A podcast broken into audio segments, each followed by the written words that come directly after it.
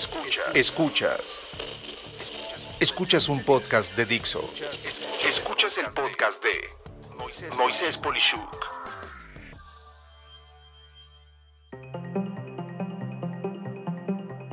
¿Los empleados de las empresas se parecen a sus marcas? ¿Has escuchado esa frase popular que dice que los perros se parecen a sus dueños o incluso al revés? Esto es que los dueños se parecen a sus perros. Sabes, desde que escuché esto siempre hago la comparación, siempre, no, no me aguanto. Veo una persona caminando con un perro y pienso si realmente ese perro se parece a su dueño o viceversa. Y en realidad no solo eso, a veces trato de ver la personalidad, por ejemplo, si es un perro confiado y si la persona que lo lleva también se ve confiada, o si se ve agresiva o meditabunda. En fin, esto me llama mucho la atención. Sin embargo, por tener siempre la cabeza pensando en todo a la vez, se me ocurrió pensar si, así como pasa con este tema de los perros, las marcas de las empresas, por igual, reflejarán algo de sus empleados? O mejor aún, si sus empleados reflejan algo de las marcas para las que trabajan. Y aquí quiero compartirte mis reflexiones. Lo primero que me salta al pensamiento para responder esta pregunta es muy sencillo. ¿Qué sería una empresa sin su respectiva marca? Siento que sería, no sé, una especie de genérico, tendría simplemente que expresar lo que la empresa hace y sería muy poco atractivo. Nadie puede negar, por ejemplo, que decir bimbo tiene mucha más fuerza que decir empresa que vende pan, por ejemplo.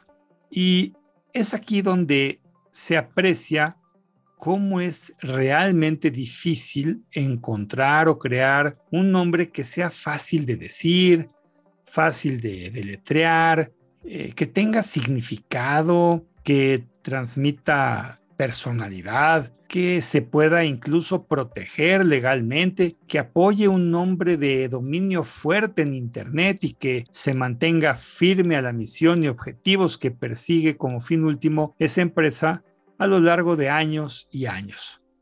Pero no solo eso, la marca debe de ayudar a hacer conexión entre el mercado que atiende y la empresa en sí. El vehículo para conectar entre ambos depende de esa palabra que de golpe nos invita a pensar en toda la experiencia de interacción con esa empresa u organización. Es así como entonces la marca es la forma en la que los clientes perciben el alma de la empresa como tal, que logrará que a pesar de tener competencia, el simple hecho de mencionar la marca permite transportar a quien la escucha a toda una filosofía de trabajo y de entrega, de satisfacción, apoyo y resultados esperados de la misma manera en todas partes siempre que se use esa marca.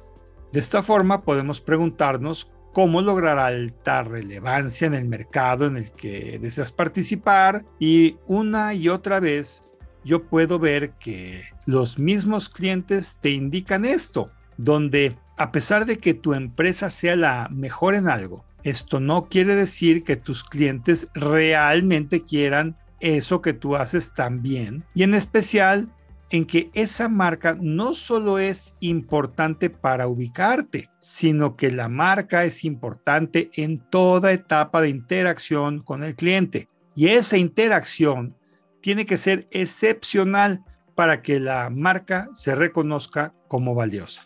Y de esta forma podemos ligar entonces el responder a la pregunta de si los empleados se parecen a sus marcas. Y bueno, yo categóricamente te puedo afirmar que en mi óptica, absolutamente sí. Los empleados reflejan cariño por la marca en ciertos casos y también sucede lo contrario.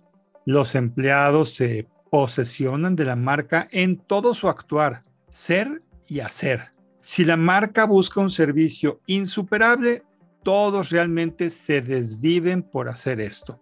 Si la marca busca ser fría y enérgica, sus empleados son igualmente fríos y estrictos. ciertas entidades regulatorias o gubernamentales que tienen labores de castigo a la ciudadanía tienen por lo general personal que disfruta del dolor ajeno y son inmunes al mismo. Es más, yo creo que hasta lo disfrutan.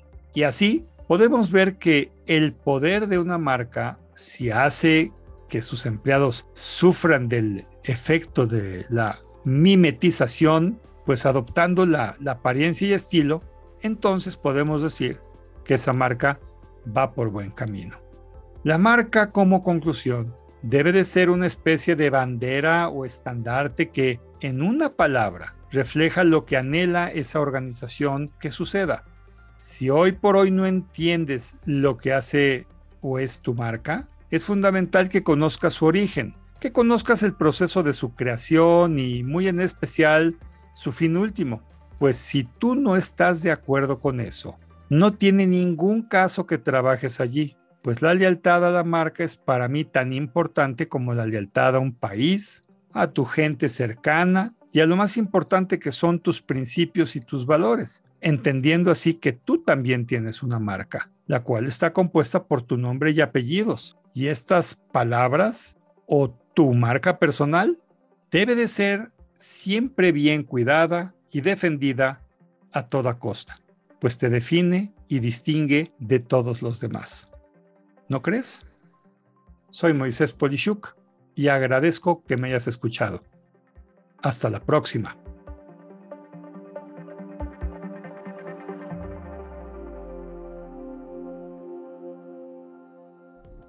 Dixo presentó podcast de Moisés Polishuk. La producción de este podcast corrió a cargo de Verónica Hernández. Coordinación de producción, Verónica Hernández. Dirección General, Dani Sadia. Voz y contenido, Moisés Polishuk.